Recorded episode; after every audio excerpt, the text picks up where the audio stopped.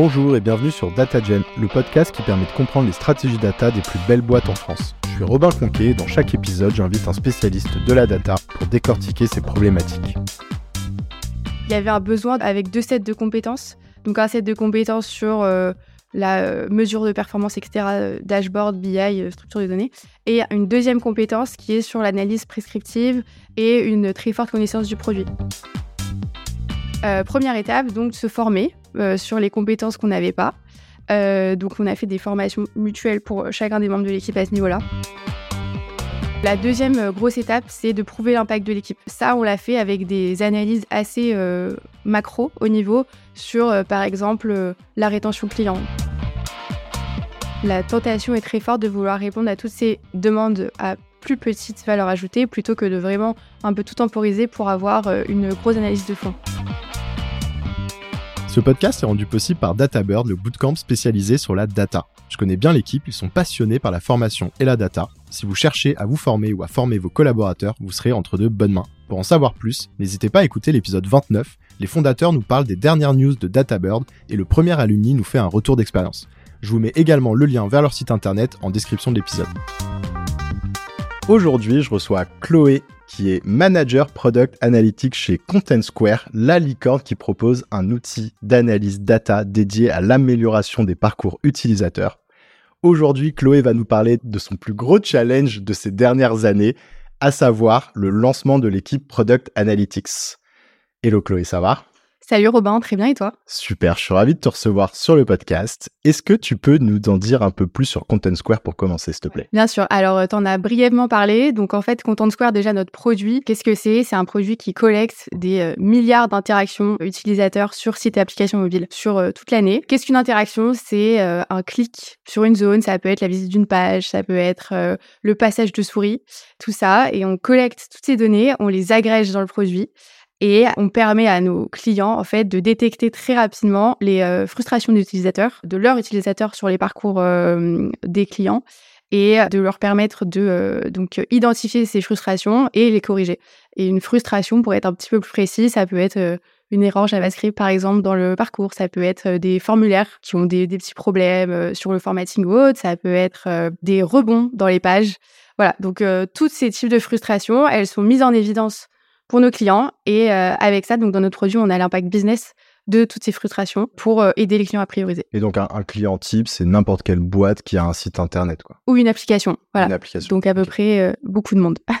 Est-ce que tu peux nous partager également quelques chiffres pour qu'on se rendre compte un petit peu de l'échelle de Content Square. Moi, je me souviens qu'on en avait beaucoup entendu parler à un moment où je crois que c'était la première licorne à avoir levé 500 millions d'euros. Ça avait fait pas mal le buzz. Je sais pas s'il y a voilà, d'autres chiffres, un peu de performance que tu peux nous partager. Déjà, Content Square euh, a été créé en 2012. Donc euh, là, ça fait un peu plus de 10 ans que la boîte existe. Et comme tu l'as dit, licorne, acquisition à répétition, levée de fonds à répétition. La dernière en date, c'était celle de juillet 2022, 600 millions. Voilà, aujourd'hui, c'est plus de 1500 personnes qui travaillent chez Content Square partout dans le monde, plus de 15 bureaux à peu près, et euh, plus de 1000 clients. Euh, voilà. une grosse success story, quoi. C'est ça. Je veux de voir jusqu'où ça va aller. Euh, juste en deux mots, la data chez Content Square, c'est quoi? C'est quelles sont les grandes équipes Combien vous êtes? Alors, en fait, on a un modèle euh, hybride à la fois centralisé, décentralisé. On a des, euh, des analystes et euh, ingénieurs dans une équipe centralisée BI. Et on a aussi des data analysts décentralisés dans les départements. Par exemple, Product Analytics, on est complètement intégré au produit et ça dépend des départements. Donc voilà, on est sur un modèle un peu hybride, à peu près une trentaine de personnes au global. Nous, côté Product Analytics, on est une équipe de 11 personnes. Voilà. Comment tu t'es retrouvé euh, manager product analytics euh, de ton côté? Alors, pas mal de concours de circonstances, je dirais. Donc, au début, euh, un parcours assez classique. j'ai fait prépa, école d'ingé.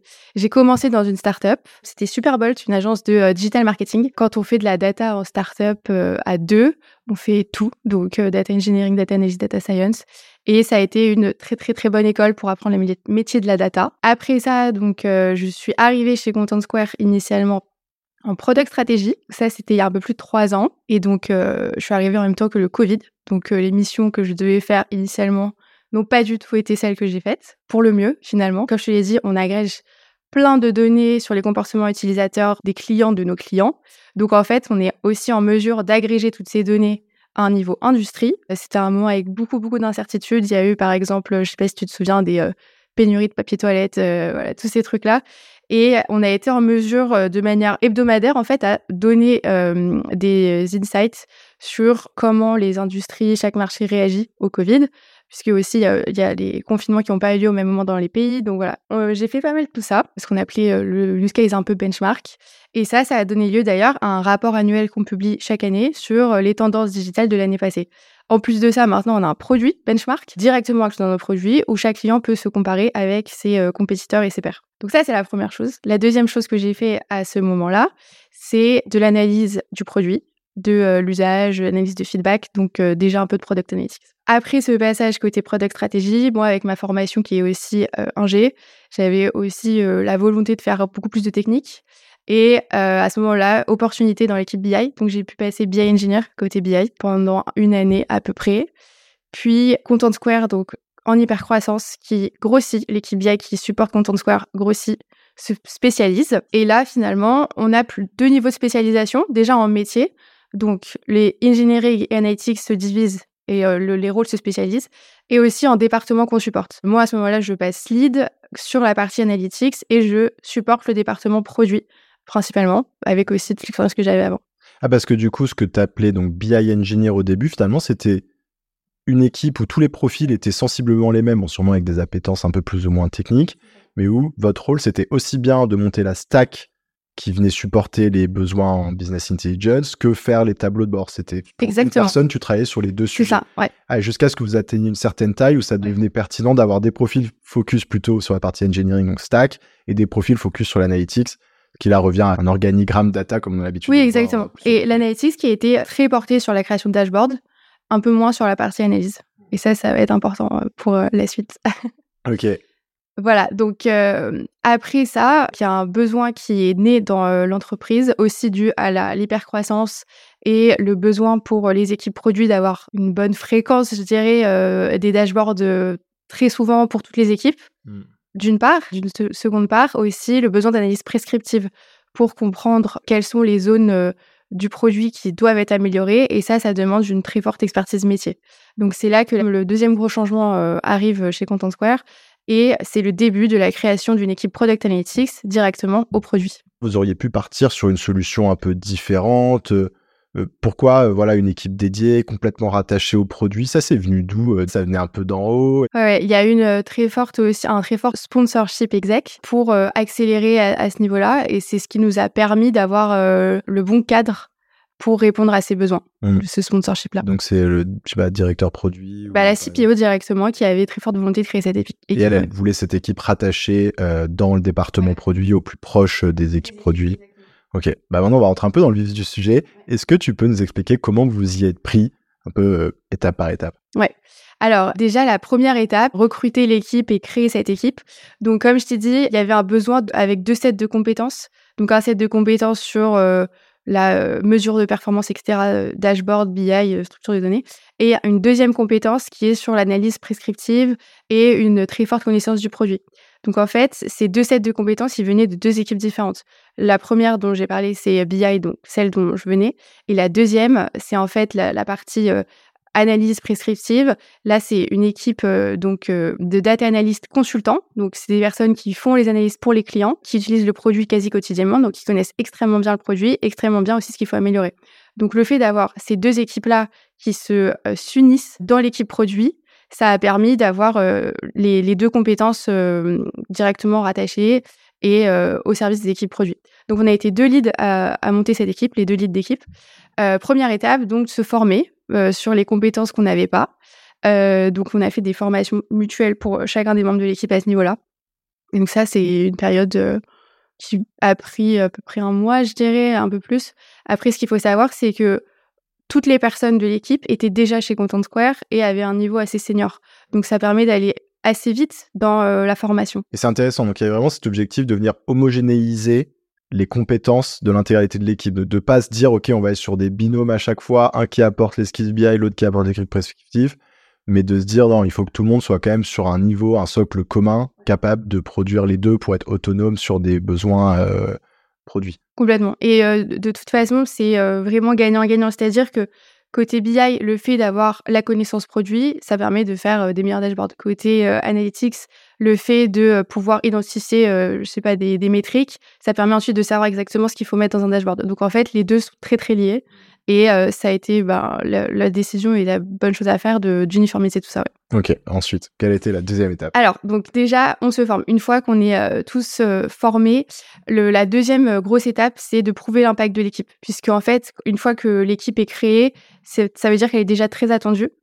Et ce qui est important, c'est de pouvoir prouver l'impact rapidement. Donc ça, on l'a fait avec des analyses assez macro au niveau sur, par exemple, la rétention client. Donc voilà, quels sont des facteurs clés de rétention client par rapport à certains produits que l'on propose ou alors des intégrations, des choses comme ça, la pénétration des équipes. Le fait d'avoir ces conclusions finalement assez rapidement, et aussi des conclusions qui servent pas seulement le produit, mais toutes les équipes de Content Square, finalement, les équipes Customer Success, les équipes Sales, enfin toutes les équipes, ça nous a permis de prouver l'impact de l'équipe assez vite et d'avoir de la visibilité dans toute l'entreprise. Et du coup, ça, c'est un impact aussi qui est un peu qualitatif, c'est-à-dire que est-ce que vous êtes allé euh, presque demander aux autres équipes qu'est-ce que vous pensez des analyses qui commencent à sortir de cette équipe, enfin des premiers projets là que tu as évoqués euh, Est-ce que ça vous a servi au quotidien? Parce que c'est pas toujours évident d'aller valider un impact genre de ROI euh, sur l'impact après les décisions qui ont été prises grâce à des analyses. Donc est-ce que c'est voilà, c'est plutôt du quali d'aller faire la tournée de toutes ces équipes qui ont pu utiliser ces analyses et dire ok, est-ce que vous voyez vraiment un incrément de valeur pour vous, pour votre expérience au quotidien? Alors pas euh, pas vraiment, ça s'est fait limite assez naturellement puisque au début en fait quand on, arrive, on faisait donc euh, ce type d'analyse et la définition des North Stars en gros de chaque équipe produit donc pour aider à définir leur stratégie.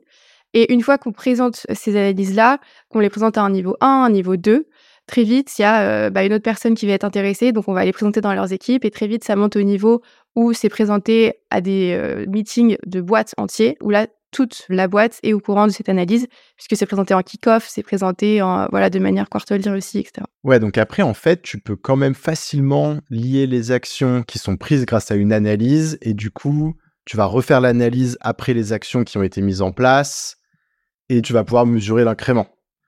Et si ça a permis d'aligner une squad produit sur le fait euh, de mettre en place ces actions, bah, l'impact, il est tangible. Quoi. Je rajouterais même que, en fait, euh, c'est, aussi un, conseil, et je pense que nous, on a un, petit peu fait ça au début, qu'il ne faut pas passer non plus trop de temps dans la définition des objectifs de l'équipe quand elle est nouvelle, de se dire euh, quel est notre objectif, quelles sont nos métriques de succès, et de vraiment passer des semaines, voire des mois et des mois à définir ça, puisque ça, ça mène à l'inaction, en fait. Et le fait de réfléchir à la définition des objectifs plutôt que l'opérationnel, ça peut être contre-productif. Donc nous, finalement, au début, on s'est un peu penché, sur le sujet. Après, on savait que notre mission, c'est aider à la prise de décision des équipes produits. Et une fois qu'on a ça en tête et qu'on a les grands chantiers, on y va. Il faut avancer et limite après itérer. Ouais, tu vas doucement. Déjà, tu essaies d'avoir une fois un impact sur une décision du produit et une fois que tu l'as et qu'on te dit ah ouais, c'était intéressant, derrière, tu peux commencer à structurer un peu plus l'approche. Et du coup, on arrive sur la troisième phase. Ouais, exactement. Donc une fois qu'on a euh, créé l'équipe, euh, donc elle, est formée, ensuite on a prouvé l'impact. Euh, l'idée, ça va être de vraiment pouvoir prioriser et consolider tout ça. Donc nous aussi, ce qu'on a fait à ce moment-là, c'est de recruter des personnes externes pour enrichir la connaissance du métier de product analyst. Pourquoi? Parce qu'on l'a créé que en interne. Donc là, on peut avoir des nouvelles visions, savoir un peu comment c'est fait ailleurs et enrichir un peu euh, nos manières d'opérer, tout simplement. On a ça premièrement. Et ensuite de ça, consolider, prioriser. Donc euh, quand on arrive à un stade où il y a pas mal d'analyses qui ont été créées, faut vraiment essayer de tout consolider pour ne pas réinventer la roue à chaque fois. Et aussi, on a pu définir beaucoup mieux maintenant, après un an et demi, à quel niveau on agissait. Là où au début, on était très attendu à un niveau euh, product manager, PM, donc euh, pour la discovery, priorisation des opportunités, etc., puis dashboard. En fait, notre euh, impact et notre euh, action, elle a été beaucoup plus large. On a été un peu au niveau product manager, mais surtout au niveau product directeur et aussi au niveau tout le produit en entier. Donc, on agit à trois niveaux. Aujourd'hui, on, sait exactement ce qu'on fait et on peut prioriser. On peut prioriser les analyses plus macro avant de descendre à un niveau plus granulaire. Tu voulais ajouter quelque chose sur cette dernière phase où on passe à la suite? Je pense que ce qui est clé aussi à ce moment-là, c'est de toujours travailler, bon, plutôt côté management, sur la visibilité de l'équipe, faire en sorte que toutes les analyses ne soient pas dans un coin, mais vraiment que tout le monde puisse en profiter, pas seulement au produit, mais aussi dans les autres équipes. Donc voilà, ça c'est un, travail un peu constant. Et ce que j'ajouterais aussi, c'est que après, il y a une énorme partie que j'ai pas encore mentionnée, qui est la partie technique. Donc après cette partie de prouver l'impact, ça permet de dégager du temps pour avancer sur le technique. Donc là, typiquement, nous aussi, on est en pleine migration vers la fameuse moderne data stack. Et le fait d'avoir pu commencer en prouvant l'impact, ça nous a permis de dégager du temps aussi pour se remettre à niveau sur la partie technique et d'avoir une bonne stack de données. On est encore dans la migration. Quelles ont été les plus grosses difficultés que tu as rencontrées toi ou que vous avez rencontrées en tant qu'équipe au cours de ces phases justement que tu viens d'évoquer? Alors, je dirais que la première qu'on a rencontrée qui s'est montrée très vite, c'est que comme on était une équipe très attendue, très demandée, on venait avec déjà plein de demandes en backlog si on veut. Et en fait, comme on est très attendu comme équipe, la tentation est très forte de vouloir répondre à toutes ces demandes à plus petite valeur ajoutée plutôt que de vraiment un peu tout temporiser pour avoir une grosse analyse de fond. Donc nous, je pense que c'est ce qu'on a fait dès le début. On a voulu répondre à toutes les demandes, mais très vite, on a pu corriger le, tir, notamment grâce, encore une fois, à un sponsorship du leadership produit là-dessus pour pouvoir temporiser tout ça et se refocus vraiment sur une grosse analyse d'impact pour ensuite descendre à un niveau plus granulaire plus tard, une fois que la stratégie est vraiment bien définie. Et est-ce que là-dessus, vous avez aussi un enjeu de travailler sur le self-service dont on entend parler tous les quatre matins? Alors là, je dirais que c'est vraiment un sujet continu et ça continue à être notre focus aussi pour les mois et années à venir. Pour l'instant, ce qu'on a fait en termes de self-service, c'est surtout de s'assurer que toutes les North Star, les métriques peuvent tout être dans des dashboards pour piloter la stratégie. Et on a dépriorisé du coup ces petites demandes du quotidien avec un, suivi un peu bah voilà, de, assez micro au profit de la création de ces dashboards-là, qui permet de déjà répondre à plusieurs couches de pourquoi. Donc pourquoi ma North Star baisse, ensuite on a les leviers, pourquoi ce levier baisse, on a cette deuxième couche. La dernière couche qui nous manque là, c'est les derniers pourquoi, et c'est clairement le, sujet qu'on a en ce moment. Ouais. Je te demandais ça parce que je viens d'enregistrer un épisode avec Juliette, qui est Head of Data chez Oversea. Et là-bas, ils ont lancé le département data il y a, je crois, un an ou deux, c'est relativement récent, mais ils l'ont fait directement avec une approche self-service très poussée. Et ça a demandé justement de dire non au départ à toutes les demandes qui venaient euh, des différents stakeholders pour vraiment prendre le temps et se concentrer sur la mise en place bah, des outils, de la stack, des modèles, euh, prendre le temps de bien créer la gouvernance autour de ces modèles pour pouvoir ensuite scaler et pas se retrouver en fait au bout de deux secondes à être un goulot d'étranglement parce qu'on se fait exploser de tickets dans tous les sens. Mais bref, je ferme la parenthèse. T'as déjà partagé quelques conseils. Est-ce que tu en as d'autres euh, pour quelqu'un qui lance un département analytics? Ben, ce dont on vient de parler, typiquement, pouvoir dire non. Et surtout, je pense que ce qui aide à faire ça, c'est de construire dès le début une relation de confiance avec les, euh, le leadership produit, les directeurs de produits, les CIPO, etc., pour permettre de ne pas être vu en tant que euh, fournisseur de données, mais vraiment partenaire avec eux de la stratégie et bah, en fait qu'ils soient nos sponsors et qu'ils expliquent à leurs propres équipes non mais l'équipe Product Analytics ne peut pas faire ça pour le moment parce qu'ils travaillent là-dessus. Donc voilà, le fait de construire vraiment cette relation de confiance depuis le premier jour, c'est hyper hyper important. Après, ce que je dirais, bon, on en a parlé, voilà, profil senior, pareil, je pense que c'est hyper important. Le fait d'avoir des gens de la boîte, ça permet aussi de perpétuer la culture de la boîte. Donc ça, je pense que ça peut être une bonne chose. Et sinon, ce que je dirais, c'est de sans arrêt enrichir son réseau en interne aussi pour pouvoir, que ce soit juste à la machine à café ou autre, pouvoir parler de ce que fait l'équipe et amplifier la visibilité pour, sur n'importe quelle interaction quoi, avec les personnes de la boîte. Quelles sont les prochaines étapes pour l'équipe Product Data Analytics de Content Square? Alors, on en a un petit peu parlé. Déjà, finir notre migration, Modern Data Stack, c'est quelque chose qui prend beaucoup de temps, vu qu'aujourd'hui, on a beaucoup d'assets, beaucoup de données. Ensuite, je dirais continuer le sujet du self-service. Comme on s'est dit, euh, là, on, arrive à avoir des, analyses déjà sur beaucoup de zones du produit. Ce qui euh, vient ensuite, c'est bien sûr de pouvoir tout euh, monitorer dans des dashboards et de permettre aux personnes d'être très autonomes, donc aussi les former à utiliser nos dashboards. Et toutes ces formations, c'est quelque chose aussi qui prend pas mal de temps. Donc je dirais self-service, migration, c'est vraiment les, les, deux gros sujets, consolider toutes les analyses, etc. Écoute Chloé, on arrive sur les dernières questions. Est-ce que tu as une recommandation de contenu à partager à nos auditeurs? Euh, J'en ai plusieurs. La première, euh, c'est Café Tech. Donc euh, ça, c'est vraiment bien pour avoir des petites news sur la data le matin avec un café, ça s'y prête très bien. Ensuite, on sort un peu de l'aspect data et produits, c'est plutôt côté management. En fait, c'est un GitHub qui a un énorme lot de questions pour les one-one. Et moi, je m'en sers beaucoup pour avoir des discussions dédiées avec les personnes de mon équipe qui sont pas des discussions sur la performance, mais euh, vraiment des discussions que j'ai une fois par euh, trimestre sur euh, la motivation, les frustrations du moment pour chaque personne. Et ça, on n'en parle pas beaucoup, mais je pense que c'est, ça a été clé pour moi de d'avoir cette ressource et de continuer chaque trimestre de pouvoir voir les personnes de mon équipe et, et d'avoir une discussion à ce sujet-là. Je mettrai tous les liens en description. Qu'est-ce que tu aimes dans la data? C'est une vaste question. la première chose qui me vient, c'est une, une phrase qui est très célèbre chez Content Square qu'on entend beaucoup, qui est Without data, it's just another opinion. Donc le fait d'avoir de la donnée, c'est vraiment ça alimente les débats. On n'est pas sur juste des opinions, mais vraiment sur des faits prouvés, etc. Donc ça, c'est une partie qui me plaît beaucoup. Et aussi, je dirais, c'est un renouvellement qui est continu.